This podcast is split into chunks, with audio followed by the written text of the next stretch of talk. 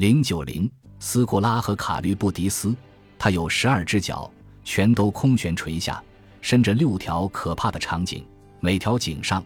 长着一个可怕的脑袋，有牙齿三层，密集而坚固，里面包藏着黑色的死亡。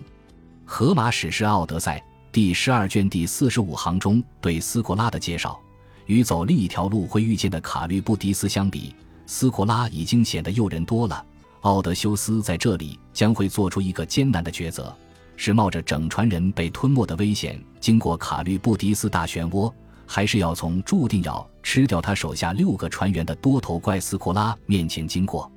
奥德修斯选择了从他急剧减少的船员中再牺牲六个。